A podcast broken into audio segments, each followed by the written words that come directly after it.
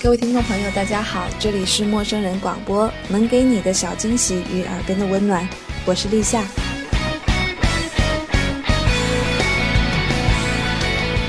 现在的广东已经进入了秋天，其实并没有太大的感觉，嗯，只是早晚的时候有一点凉，然后是甚至连长袖的衣服都不用加，只是单纯的觉得凉，然后不需要开空调而已。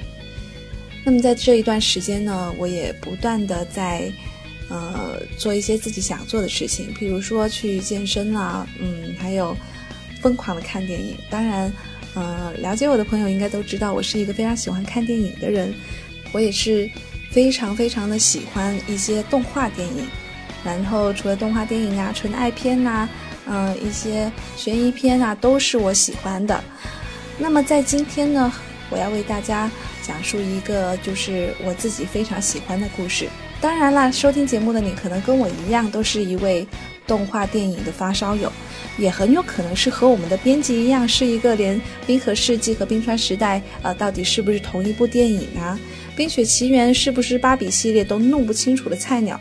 但是没有关系，在这里，今天晚上我要以一个普通的观影者的身份，用非常轻松的，并且。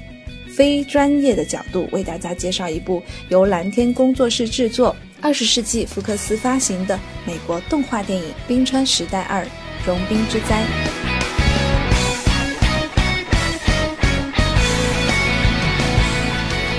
当我们一提到动画电影呢，有很多人都觉得这是低年龄层的人群才会接触到的影片类型，而美国动画电影最大的特点就在于受众层面广。老少皆宜，小朋友喜欢看，大朋友也不会觉得无聊。《冰川时代二》是以时下最备受关注的以环保为题材，配合动画电影特有的轻松幽默，很容易让每一个人都全身心的投入到那充满奇幻的九十分钟里。那作为《冰川时代》的续集，第一部的主角是孟马夏曼尼。剑齿虎迪亚哥，还有他们的白痴伙伴树懒希德，他们又面临了一个新的考验。冰河时代即将结束，大地在融化，冰墙在瓦解，岩石在爆裂。为了活命的他们，展开了一场和洪水的赛跑。那性格迥异的三个小伙伴们互相的扶持，在沿途经历了诸多的危险，最终到达了安全的彼岸。和第一部相比呢，这一部影片融入了爱情的元素。当憨厚勇敢的曼妮怀疑自己是最后一头猛犸象的时候呢，她遇到了和她性格互补、善良单纯的母猛犸象艾丽。艾丽是这一部片子里面的重要角色，她是和附属兄弟一起长大的，所以她一直固执地认为自己是一只大负数。在曼尼的开导和最终的追求下呢，他们两个终于结合了。在影片中，两个小伙伴积极地帮助曼尼正视自己的感情，勇敢地追求幸福。西德对曼尼说：“他超级搞笑，你超级笨蛋，他让你完整。”的确啊，我们的爱情不都是这样子吗？与其让你磨平你的棱角，还不如去填补别人的缺口。这就是天生一对。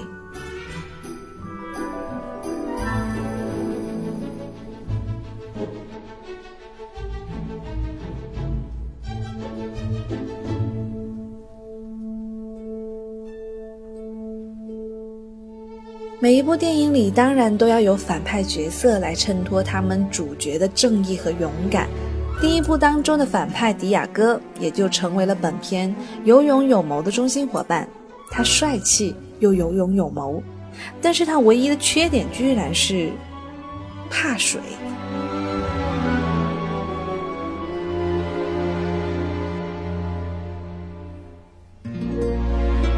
果然不出所料，在最终，在面对朋友的危险下，他为了营救自己的朋友，毫无犹豫克服内心的恐惧，战胜了他心中最大的敌人。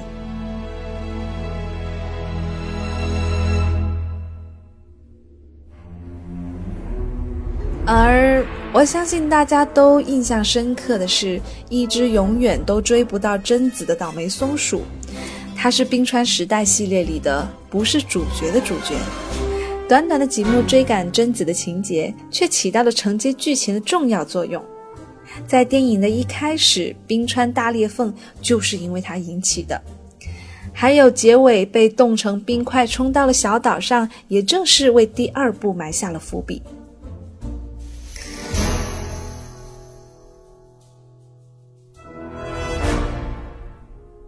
这一部2006年上映的电影，在时隔八年。将从胶片转为数字 3D 版本后，在十月十三号重新登陆内地的大荧幕，给观众们全新的观影体验。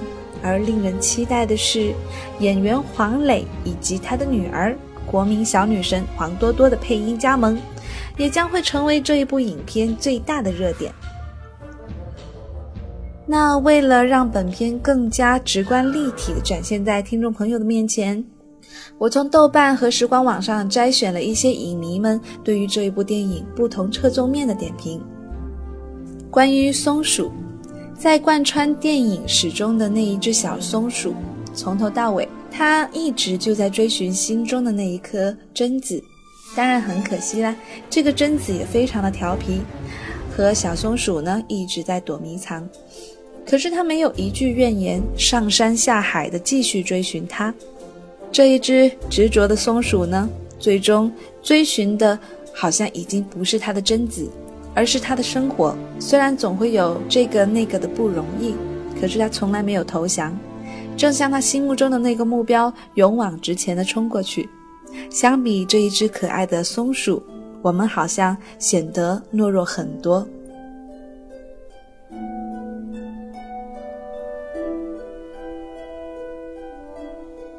关于爱情，我不想因为生存需要才走到一起。我希望在一起是因为我们彼此都希望如此，而且我希望和你在一起。你觉得呢？这是影片中孟马夏曼尼的求爱语言，虽略显笨拙，但是情感真挚。也正是因为这一句真挚而笨拙的话，打动了对方。他们的爱情经历了地动山摇的见证。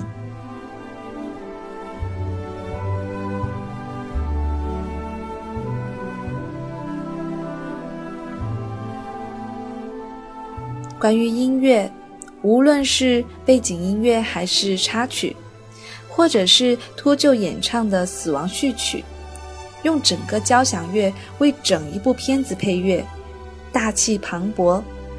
并且场景和故事情节的配合极其到位，所以每一段都让人有一种由衷的震撼。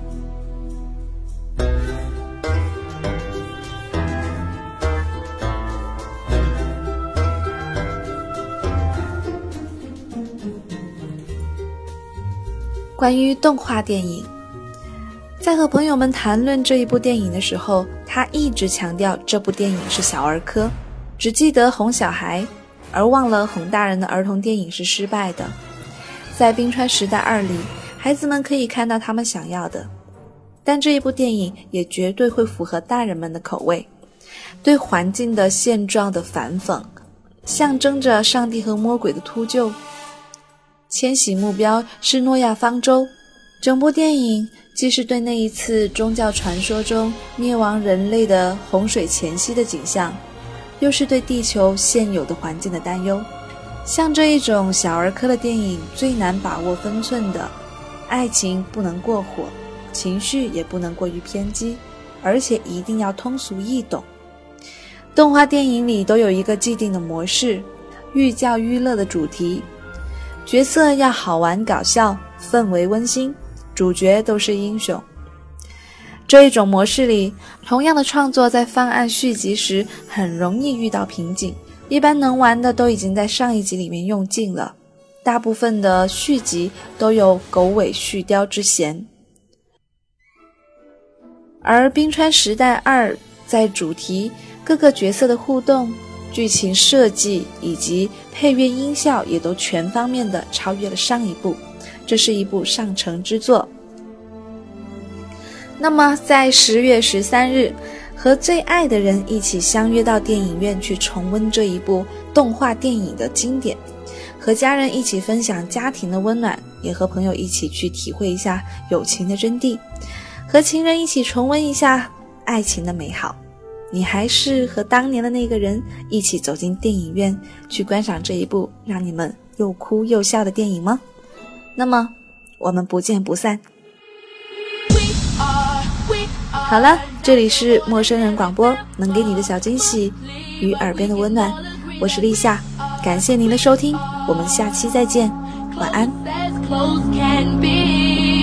So it don't matter what it looks like, we look perfect to me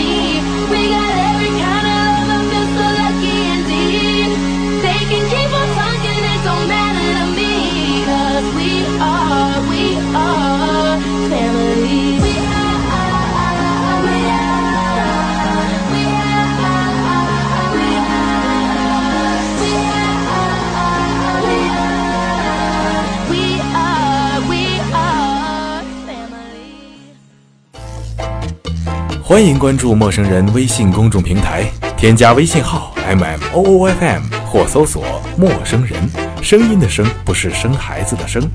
获取帮助，订阅播客，互动交流，收听最新节目，进入微社区论坛，参与话题征集，活动与福利都在或只在陌生人微信公众平台，老少皆宜，男女通吃，请放心关注吧。